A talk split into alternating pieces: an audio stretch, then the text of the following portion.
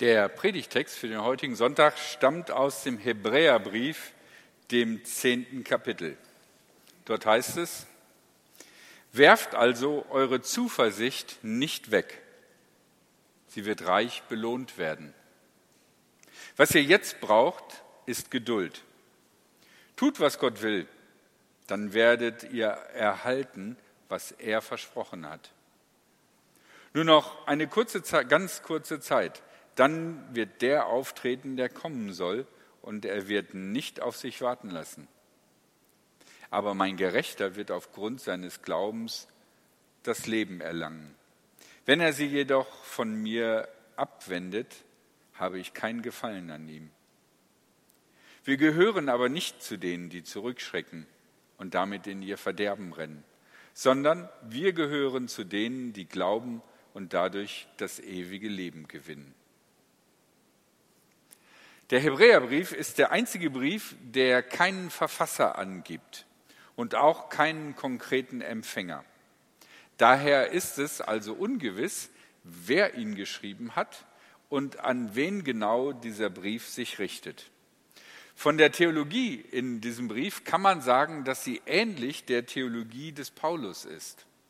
Aber der Verfasser des Hebräerbriefes konzentriert sich sehr stark auf die Verbindung von christlichen Glauben und jüdischen Vorstellungen. Daher also der Name Hebräerbrief, weil er an Menschen jüdischen Glaubens vermutlich gerichtet ist. Zumindest können die mehr damit anfangen.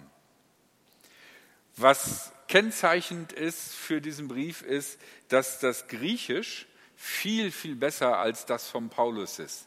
Der Wortschatz äh, des Hebräerbriefes ist deutlich umfangreicher. Paulus hat ein gutes Griechisch, aber ähm, ein äh, gesammeltes Vokabular. Dieser Brief äh, geht in die Breite des vornehmen Griechischs. Von daher kann es sein, dass es ein Schüler, ein Anhänger, ein Fan von Paulus geschrieben hat, der das Ganze nochmal vom Paulus extra für hebräische Menschen für Menschen jüdischen Glaubens formuliert hat und sich gedacht hat, das kann man auch noch mal ein bisschen besser schreiben und schicker formulieren. Paulus kann es eigentlich nicht sein, der diesen Brief geschrieben hat, weil der Verfasser dieses Briefes sagt, dass er selber Ohrenzeuge Jesu gewesen wäre. Und Paulus sagt ja eindeutig von sich selbst, dass er Jesus selber nicht gesehen hat, außer in dieser Version sondern dass er quasi der zu spät gekommen ist. Es gibt also viele Theorien, aber nichts wirklich, wo man sagen kann, na, das wird es vermutlich sein. Geschrieben wurde der Hebräerbrief auf alle Fälle vor 96 nach Christi Geburt. Das liegt daran, dass der Clemensbrief, der erste Clemensbrief, das ist ein Brief von irgendeinem frommen Christen, der aber nicht äh, seinen Brief in die Bibel gekriegt hat, ähm, dass der ganz deutlich auf den Hebräerbrief sich bezieht und daraus zitiert.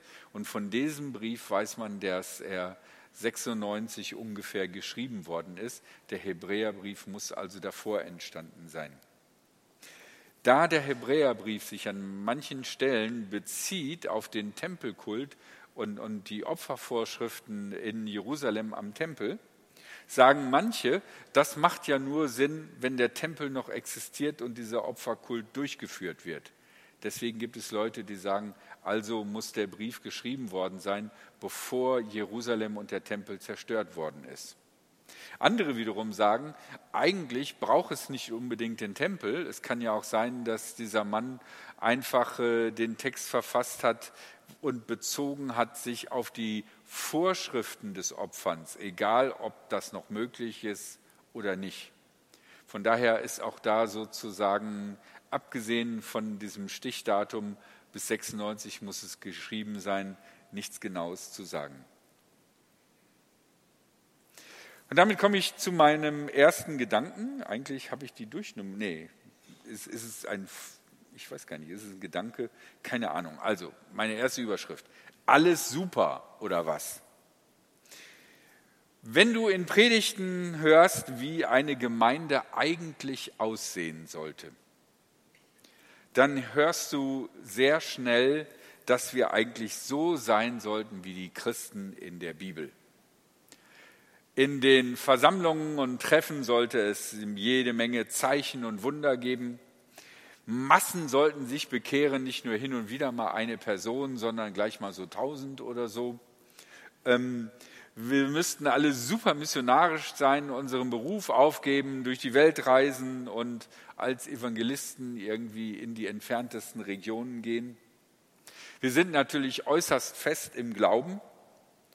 Und äh, dann gibt es diese typischen Beispiele, die man dann in den Predigten hört. Zum Beispiel vom Paulus, der vorher so dagegen war, dann so dafür war und boah, ne, und dann ist er nur durch die Gegend gezogen und da ist er dreimal gesteinigt worden und bei der dritten Steinigung, als die äh, anderen Christen schon denken, jetzt ist er hin, jetzt ist er tot, da steht Paulus auf, schüttelt sich die, den Staub aus den Klamotten und sagt, okay, komm, lass uns weitergehen, wir gehen lieber in die nächste Stadt.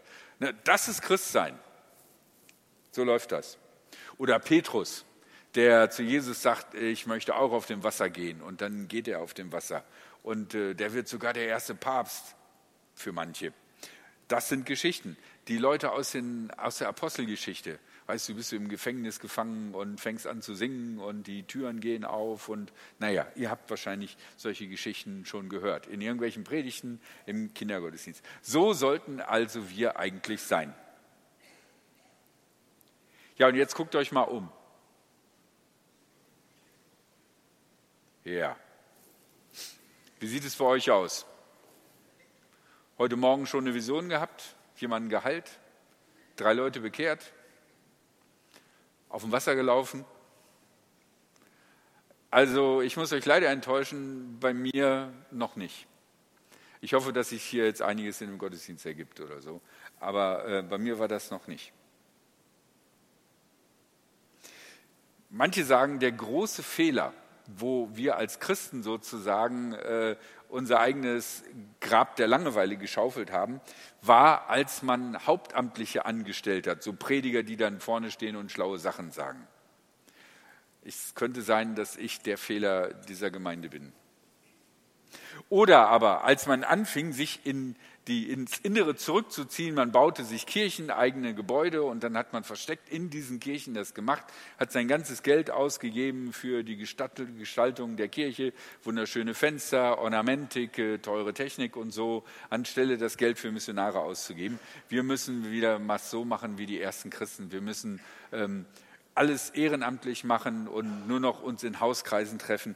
Dann, dann wird es wieder so werden wie früher. Aber wenn man ganz ehrlich mal das gesamte Neue Testament durchliest, dann würde ich sagen, kann man feststellen, dass die Realität der Christen, aller Christen und Christinnen, nicht wie Superchristen aussah, sondern eigentlich eher wie die Realität, die auch wir viel mehr kennen. Paulus muss zum Beispiel in einem Leuten Mut machen, weil sie gedacht hatten, Jesus kommt in der nächsten Zeit wieder und niemand von uns stirbt, bis Jesus wiederkommt und Jesus ist nicht wiedergekommen und es sind welche gestorben. Und es gibt eine Menge Leute, die sagen, ja, dann war das wohl alles irgendwie Mist, jetzt schmeiße ich hin. Oder Paulus muss sagen, Leute, wenn ihr Abendmahl feiert, so wie wir heute, achtet darauf, dass sich manche den ganzen Wein schon vorher leer trinken und besoffen sind während andere, die unter Umständen Sklaven sind, erst dann in der Nacht freikriegen, wenn ihr Herr oder ihre Herrin schläft und sich dann schnell noch reinschleichen und für die ist dann nichts mehr über. Während die anderen gerade ihren Rausch ausschlafen und äh, das Brot verdauen, was sie gegessen haben. Und wie ist es eigentlich, wenn wir sterben und Jesus noch nicht gekommen ist? Kommen wir dann überhaupt in den Himmel? Können wir da überhaupt rein? Ich meine, wenn die Würmer uns schon langsam gefressen haben, mit, mit was für einem Körper kommen wir dann in den Himmel? Wie wollen wir die Posaunen des Endgerichts hören, wenn wir verwest sind? Das sind Fragen, die sich die ersten Christen gestellt haben und die für die ersten Christen ja massiv waren, weil sie hatten alles auf die Karte gesetzt, Jesus kommt wieder. Ich brauche keine Rente mehr. Egal, ob die Rente sicher ist oder nicht, ich brauche sie nicht mehr, Jesus kommt vorher.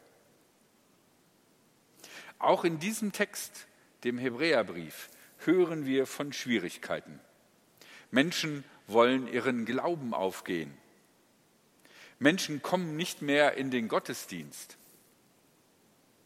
So heißt es, auch sollen, sollen wir unsere Gemeindeversammlungen nicht verlassen, wie es manchen zur Gewohnheit geworden ist.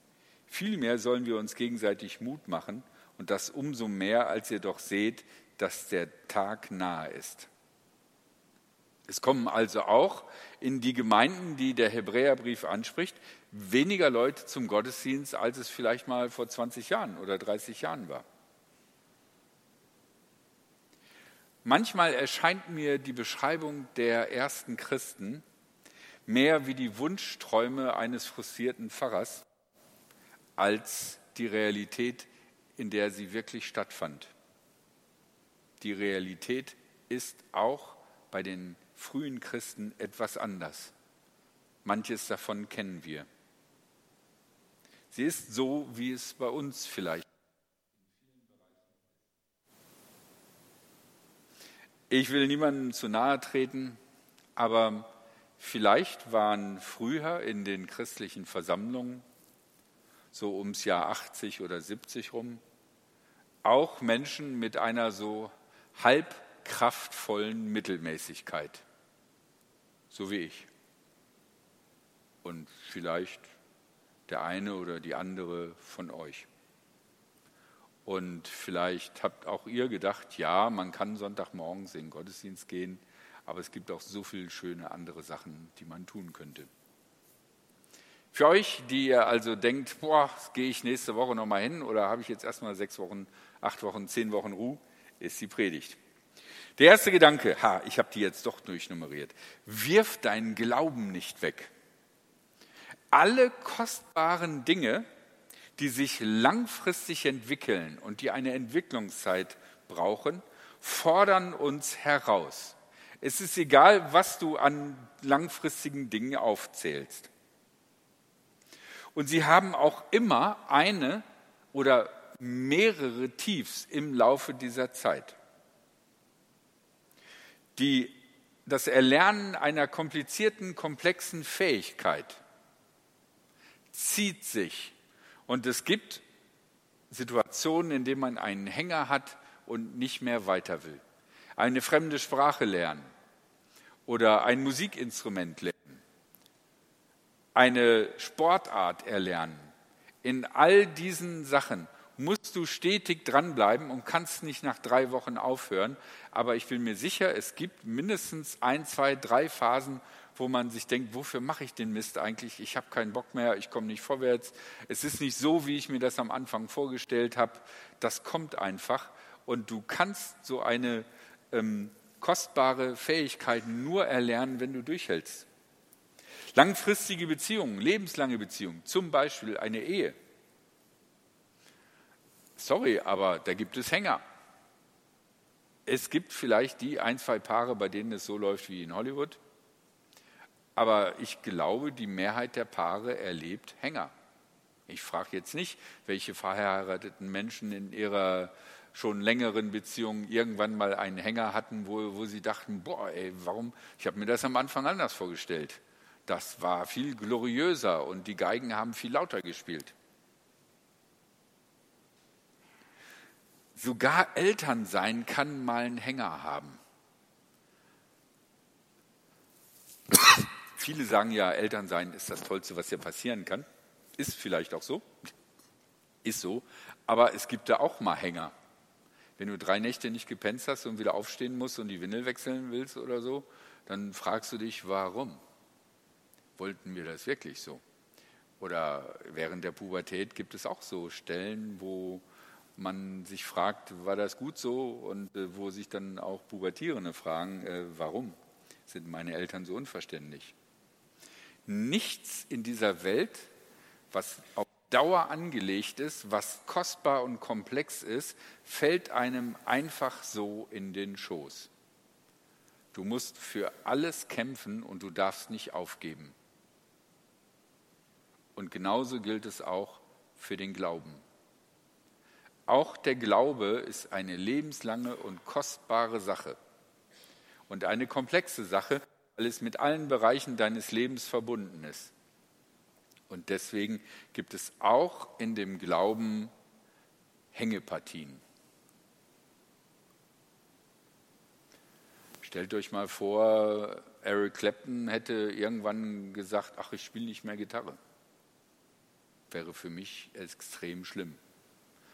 Okay, ich weiß jetzt nicht, worauf ihr jetzt so steht. Stellt euch mal vor, Taylor Swift hätte aufgehört und äh, hätte irgendwie, keine Ahnung, äh, Wirtschaftsinformatik studiert und wäre dann in diese Richtung gegangen. Was würde der Welt fehlen? Was würde der Welt fehlen, wenn Michelangelo gesagt hätte, boah, immer so über Kopf malen, mir tut schon der Nacken weh, ich lasse es. Soll doch jemand anders das fertig malen? Was würde der Menschheit fehlen? Ihr versteht, alles, was kostbar ist, was auf langfristig angesetzt ist, was etwas ist, was in viele Bereiche eures Lebens hineinwirkt, ist kostbar und man hat eine Hängepartie. Deswegen wirft eure Zuversicht nicht weg. Sie wird reich belohnt werden. Das Zweite, tut, was Gott will.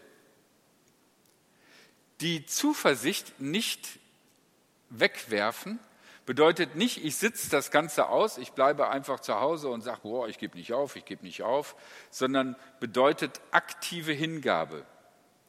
Wenn du anfängst, dich mit deinen Taten von Gott zu entfernen, dann entfernst du dich von Gott. Auch das ist in allen Lebensbereichen so. Wenn du zum Beispiel abnehmen möchtest, aber jeden Abend äh, eine kurze Pause machst und zwei Tafeln Schokolade isst, wirst du vermutlich dein Ziel nicht erreichen. Wenn du dir vorgenommen hast, nächstes Jahr beim Freiburg-Marathon mitzulaufen und dir aber jeden Tag beim Training sagst, ach Mensch, ich habe noch genug Zeit, ich mache das später, wenn ich Zeit habe, wenn ich älter bin. Ähm, drei Wochen vor dem Marathon reicht auch wird das nicht gut gehen. Das heißt, es ist wichtig, wenn wir so an einer Sache dran sind, von der wir sagen, sie ist wichtig für mein Leben, ich möchte sie in meinem Leben verwirklichen, dass wir durchhalten und nicht aufgeben.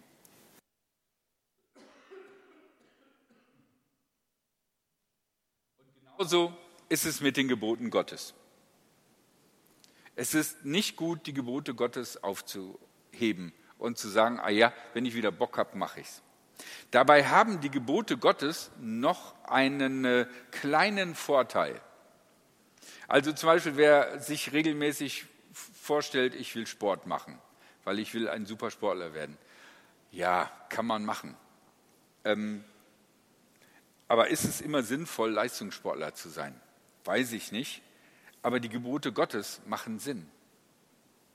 Es macht total Sinn, wenn du keinen umbringst. Es macht total Sinn, wenn du die Wahrheit sagst. Es macht total Sinn, wenn du, wenn du äh, anderen Menschen vergibst. Es ist gut für dich selbst.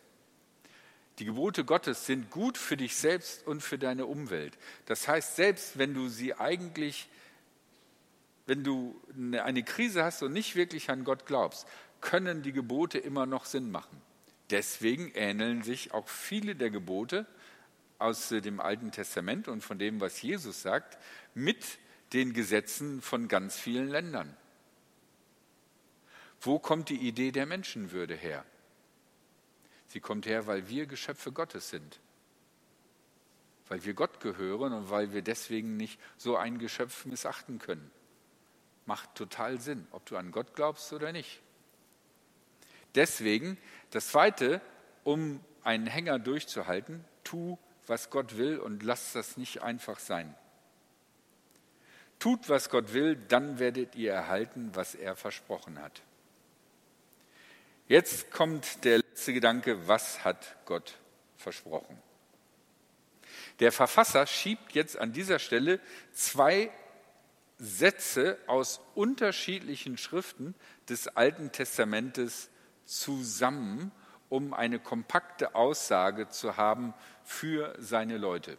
Und da seine Leute Hebräer sind und deswegen große Teile des Alten Testamentes auswendig kannten, merken die das sofort. Bei mir und dir könnte es unter Umständen sein, dass du das nicht sofort merkst.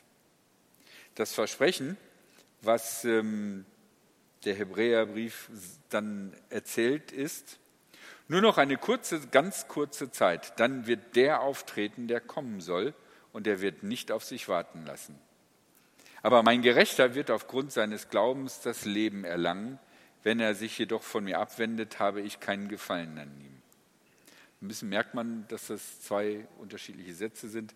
Ich würde es nicht wagen, aus zwei unterschiedlichen Schriften einfach Sätze rausreißen aus dem Kontext und die zusammenzuschieben.